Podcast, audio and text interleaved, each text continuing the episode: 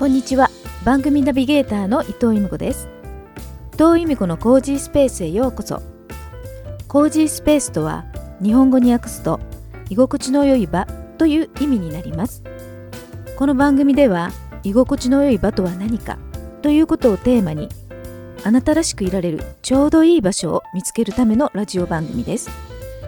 毎回素敵な方々にインタビューさせていただきついつい夢中になってしまうことや個性を生かして自由に生きること。そして日々気持ちよくいられるヒントなどをお伝えしていけたらと思っています。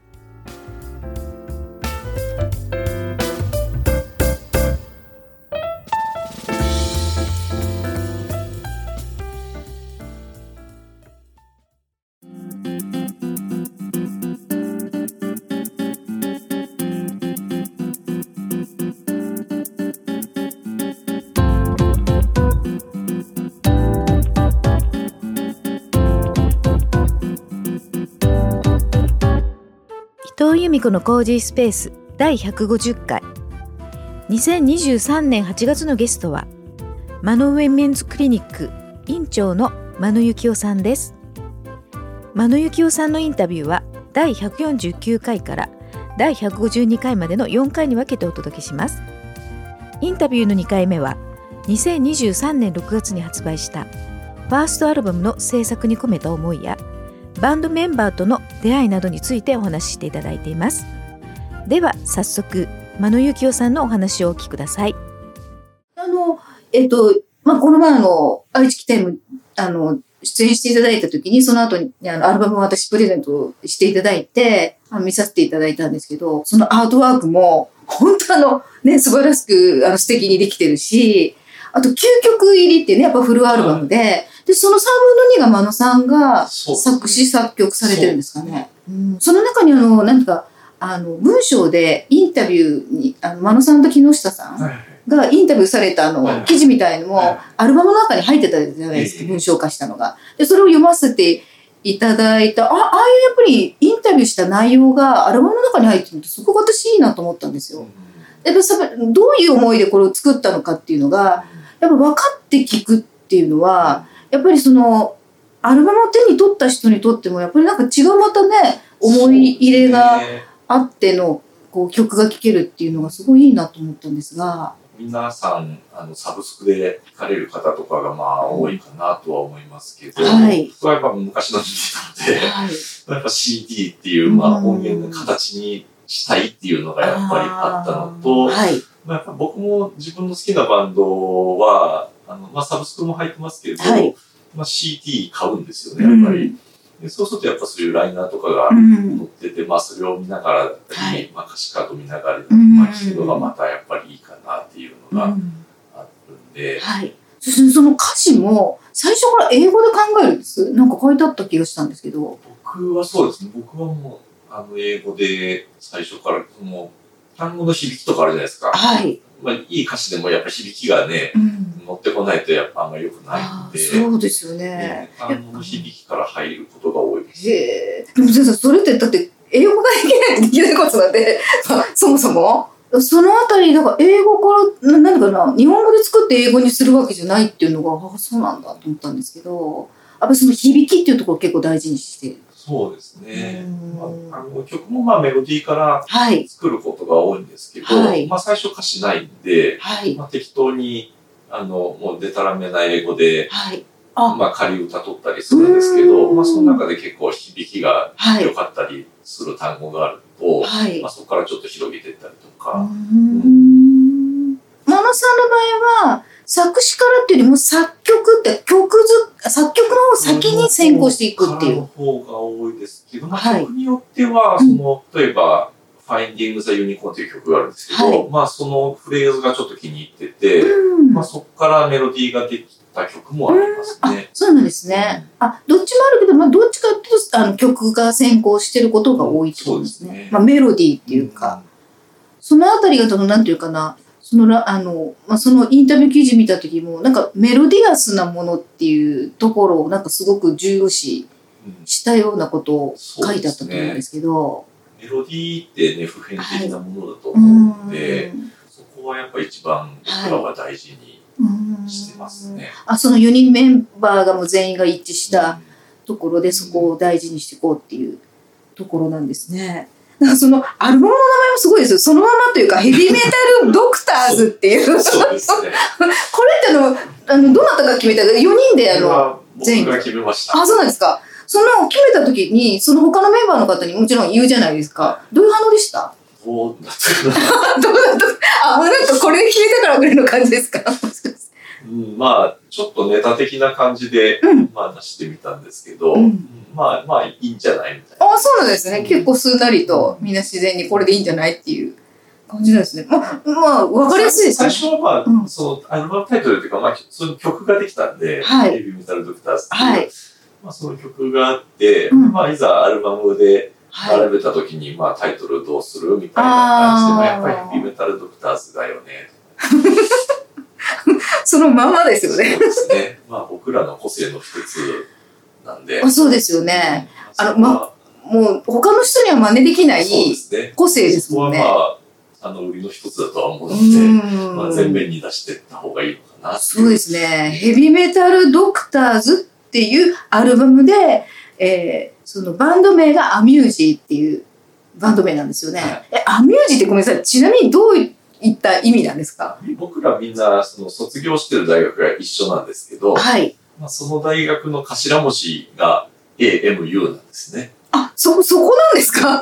そこから来てるんですけど、あ、そうなんですか、はじゃあ、造語みたいな感じですか？造語ですね。あ、そうなんですね。なんか調べるとドイツ語でなんか音痴っていう音意痴味があったりするみたいですけど、そうなんですかじゃあ、ドイツの人から見たら、え、音痴っていうあバンド名の奴らがいるって感じですか？アミュージアかなアミュージアかなんかがあ、ちょっとこう近いような。近いような。そうなんですね。あ、じゃあ、そのアミュージーっていうのは、その大学の頭文字をとから取ったっていうことだそう、愛好心もないんですけど、愛好まあたまたまみんな同じ出身だったんで、はい。まあ、そこからうん。組み立てた感じですね。ああ、そうなんですね。面白いですね。聞いてみないとわかんないもんですね。でも最初は、その、えっ、と、木下さん、ギターの木下さんと、まあ、ど同級生みたいな感じですか？大学の同級生で、はい。でまあ、大学の時から一緒に、うん。まあ、別のバンドですけど、はい。やってたんですけど、うん。それで、あ、真野さんって大学からバンドやりだしたんですか？その前からやらやってらっしゃったの？バンド自体はそうですね、中高の、まあ、その辺の、はい。中3とかその高1とかあ、あ、もうやってらっしゃったの？それはやっぱり、あの、メ、メタルバンドなんですか？それは、まあそうですね、メタルもやってましたし、うん。まあもうちょっとディープパープルとか、はい。まあみんなが通るうん、うん。初心者の人が、初心まあ者あのコピーから、はい。ククイーンとか？そういうわけじゃない？いかない。やってたか、やってなかったかな。あうん、まあディープパープルと、まあビーズとかもやりましたし、あ、えっ、と、ビビーズってビーズですか、ええ日本のビーズ。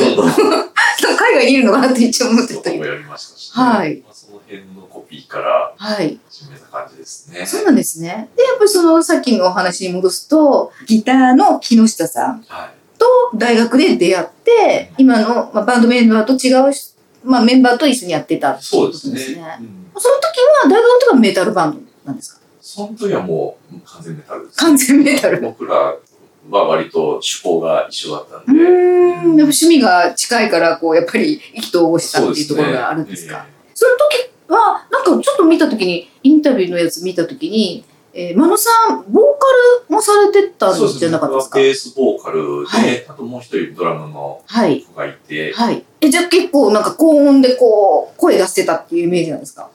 うんある程度は、ある程度は。あんま犬飼君みたいな子は出ないですああ、犬飼さんってあの、今のアミュージーのボーカルの人ですよね。ええいやすごい高音ですよね。あんなは出ないですけど。だって、真野さんだって今お話ししてると、結構落ち着いた低音のね、いい声ですもんね。だから、どのあたりの声出させてたのかなと思ったんですけど、今でも、アミュージーでもコーラスもされてるんですよね。コーラスもやってるんで、はいまあメインのボーカルよりはいちょっと高いとことか、はい。歌わなきゃいけないこともあります。そうですよね。だって私、アルバム聞いた時に、え、コーラスってこと、え、この声真野さんって思ったんですよ、私。あの、犬飼君以外の声は全部僕です。そういうことなんですよね。え、今お話ししてる声と違いますよ。そうですかね。うん。まあ今ちょっと落ち着いた感じでメタルを、ヘビメタ歌うってないですもんね。違うことになりますもんね。え、それ、そして、その後に、あ、で、なんかあの、勤務医になって、そうですね。研修がちょっと離れちゃったんで。はい。研修医として遠くに、行ったことによって。三河の方にちょっと行ってたんで。はい。三河ってあの、愛知県の三河っていうところあるんですね、地域がね。はい。1年ぐらいそっちにいたのかはい。な。で、名古屋に研修終わって戻ってきて、はい。で、またまあちょっとやろうかみたいな。ああ、そこをやっぱり戻ってきてもやりたいっていうのがやっぱりこう、出てきたんですね。そのままになっちゃう場合もあるじゃないですか。うんその時、木下君は大学病院にいたんですよね。はい。あの、ギターのね、うん木下さん。はい。その時に、はいまだドラムの伊藤君がはい。学生だったんですけど、はい学生だったんですけど、はいあの、まあ、病院実習に回ってきた時に、はい。まあなんかドラムできる子が来たみたいなあ、もう、もうなんか噂になってたんですか話ではい。うんで、まあ、ちょっと一回集まろうみたいなうん。感じで3人で音合わせしたら、はあ、もういきなり音合わせから行ったんですか？そうですね。へえ、うん。おーっとなって、やるな、こいつ、みたいな。いい、いい人見つけたみたいな感じですか？そうですねうん。ちょっとレベルが高い感じだったんで、ちょっとそれ嬉しい喜びです。嬉しい。まあめちゃめちゃ楽しかったですね。やっぱりでもベースとかドラムの人の安定した音があってのなんか曲な気がするんですよ、やっぱり。そこがやっぱりあんまりだと、なんか全体にあんまりになるようなイメージがあるんですけど、すっごい大事だと思うんですよね、やっぱりドラムとかベースの音って。ドラムとベースがやっぱいいバンドは見てて楽しいですね。ああ、でもなんかそれはなんとなくこう、なんていうのかな、こっちに届く、こう、安定した音っていうか、なんていうか、安心して聴けるものがなんかあるような気がするんですよ。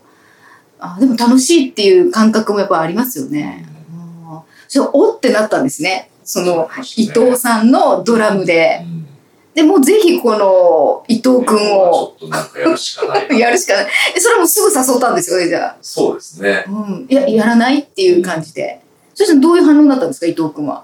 伊藤君って言ったって結構楽しんでくれてて、はい。やりましょうみたいああ、もうすぐにそこで意気投合されたんですね、3人が。そこから、犬飼さんがボーカルな。はい。で、また加入してくることになるんですそうでね。すね。なんか、伊藤さんの先輩の犬飼さんっていう方がその後に出会うってことなんですかね。そうですね。それ犬飼さんの紹介で知ったってことなんですか、うんそうですね。あの、カイ君もあの同じ大学病院でああの働いてて、あ、はい、ドラムの悟君が、伊はい藤君が、はい。まあ声、高い声出る人いますよ。そこで、情報が入ってきて、うん高い声のイメージありますもんね、ヘビメタって。そうですね。特にまあ僕らがやってるような、はい。まあメロディックなメタルだと、うんまあちょっと高い声がないと厳しいかな。あーまあちょっと僕が歌うのは厳しいかなっていうのがあったんで、うんその情報を得て、犬飼さんに歌って、歌ってもらったんですかね？そうですう。ね。うんん。スタジオかなんかに集まって。スタジオに集まって、うん。そしたらその時はどんな感じでした？時、まだちょっとやっぱり荒削りでしたけど、はい。あのすごい高い、声が出る。まあ高いですよね。聞いていただけるとわかるんですけど。まあ、あの、アルバムはすごい高い声で出てますよ。高いんですよえ、ね。日頃から喋ってる声も高めなんですか？犬飼さんそんなに、まあ普通ですけど、えー普通、じゃあ普通でしたら、全然その高い声を出せるヘビメタを歌うとは、知らない方は全く想像ができない感じですか？あ全然出てきたりますよ。外外見も、まあ、お医者さんっていう感じなんですそうなんですねね。自民公ね、ね。あの先生で、普通にそんなすごく高音で喋ってるわけもなく、ヘビメタのことも全然知らない患者さん、まさかのうん犬飼さんがヘビメタのボーカルやってるとは思いもしないっていう状況なんですか？そうですね。で、なんかこの前ちょっとお話ね、あの、していただきましたけど、その耳鼻咽喉の関係で、えっ、と、高音発声の研究も兼ねてる？研究してて、はい論文もそれで出してて、え、論文も出してるんですか、うんで、あと、学会でも、国際学会とかでもはい発表してきてるんですけど、はい。その時に僕らの曲もかけて、学会で？学会で、学会上であの。響き渡るみたいな。それ、なかなかないですよね。なかなかないですね。びっくりしたんじゃないですか、多分。産婦人科の学会ではありえないんで、あそんな耳鼻科だからあるのかなっていういや、な。なかなか耳鼻科でもその学会の発表でヘビメタ流れるっていうのは過去前例ないんじゃないですか、おそらく。ね、なかなかないと思いますけどね。へえ。え、その高発生の、ごめんなさい。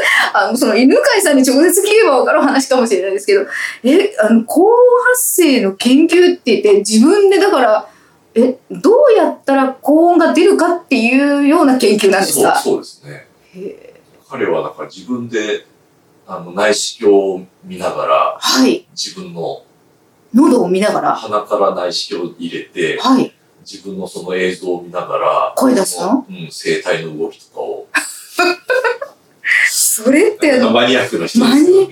あの、その姿ってなかなか人に見せれないというか、見、見た、見られたら何やってるんだろうっていうような感じが、の絵な気がするんですけど、あとはまあその CT の中ではい。高音発生をして、骨とかの動きが、どうな 僕もあの被験者として、CD、うん、協力しましたけど、CT の中で、CT 室の真ん中で愛を叫ぶみたいな。ええー、すごい実益と研究を兼ねてる。本当になかなか面白い人ですよ。でもそれで研究して実証されたものをこう世に出してるわけですもんね。そうですね。面白い。いや、そんなミュージシャンいないですよ。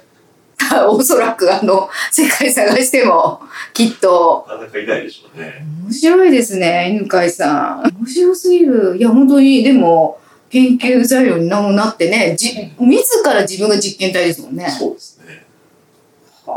でもその、あの、やっぱ高発生の研究になってるわけだから、それを世に役に立つことがゆくゆく出てくるかもしれないですねかもしれないってことですもんね。この低音発生の研究とかをししていただいたらいいのかなと思うんですけど、ヘビメーターはあんまりで、まあ、出してない感じですけど、まあよろしければ、低音発生の研究もお願いしますということで。面白いですね。あのね、先ほどの作詞作曲もされるということで、はい。やっぱりそのテーマが、まあね、お医者さんっていうことで、医療的な生命って書いてあったんですけど、はで、あの歌詞とかね、あの日本語訳を、あの、された文章も見たんですけど、本当に、なんだけど、お医者さんならではのねい。、そうですね。まあそういう歌詞も何曲か。何曲かありますよね。まあ、あの、英語だけ聞いてる私、ごめんなさい、あの、ヒアリングがなかなかできて、できないので、英語のね、わかんなかったんですけど、歌詞見たら本当に、あれ？おお医者さんならではの歌詞がいっぱいあったと思って、これを、その英語がわかる方聞いたらどういう、こう、リアクションになるんだろうと思ったんですよね。結構でも、あの、YouTube とかで、はいあの、リリックビデオとか出してるんはいですけど、うんうん結構海外の方からも、うん。うん結構いろいろあ、コメントが英語で入って。いただきますけど、どんな感じのコメントが多いまあ、ですそこはね、あの、医療的な歌詞じゃないんで、はい。あの、リリックビデオで出してるのは、ああ、はい。うんまあ、あの、いい曲だみたいな。ああ、そうですね。あの、ちょっとね、そのリリックビデオは、あの、医療的な歌詞のやつ出してもいただきたいな。どういう反応になるんだろうと思って。ね。うーん。いや、なんか本当面白いなと思って。いや、本当にあの、先ほどもこのね、ヘビメタルドクターズってアルバムだけに、やっぱり皆さんがお医者さんっていうのってアイデンティティじゃないですか。そうですね。本当に誰にも真似ができるわけではないので、真野幸男さんにご登場していただきました。次回も引き続き真野幸男さんに医師とバンド活動の共通点やリーダーとしての役割などについてお話ししていただきます。番組をまた聞きたいなと思っていただいた方はポッドキャスト音声アプリのフォローボタンをポチッと押していただくと新しく配信されたものがスムーズに聞けますので番組登録をよろしくお願いします。この番組は音楽事務所ロイスタープロダクションの提供でお送りしました。それでは次回もお楽しみに。伊藤由美子でした。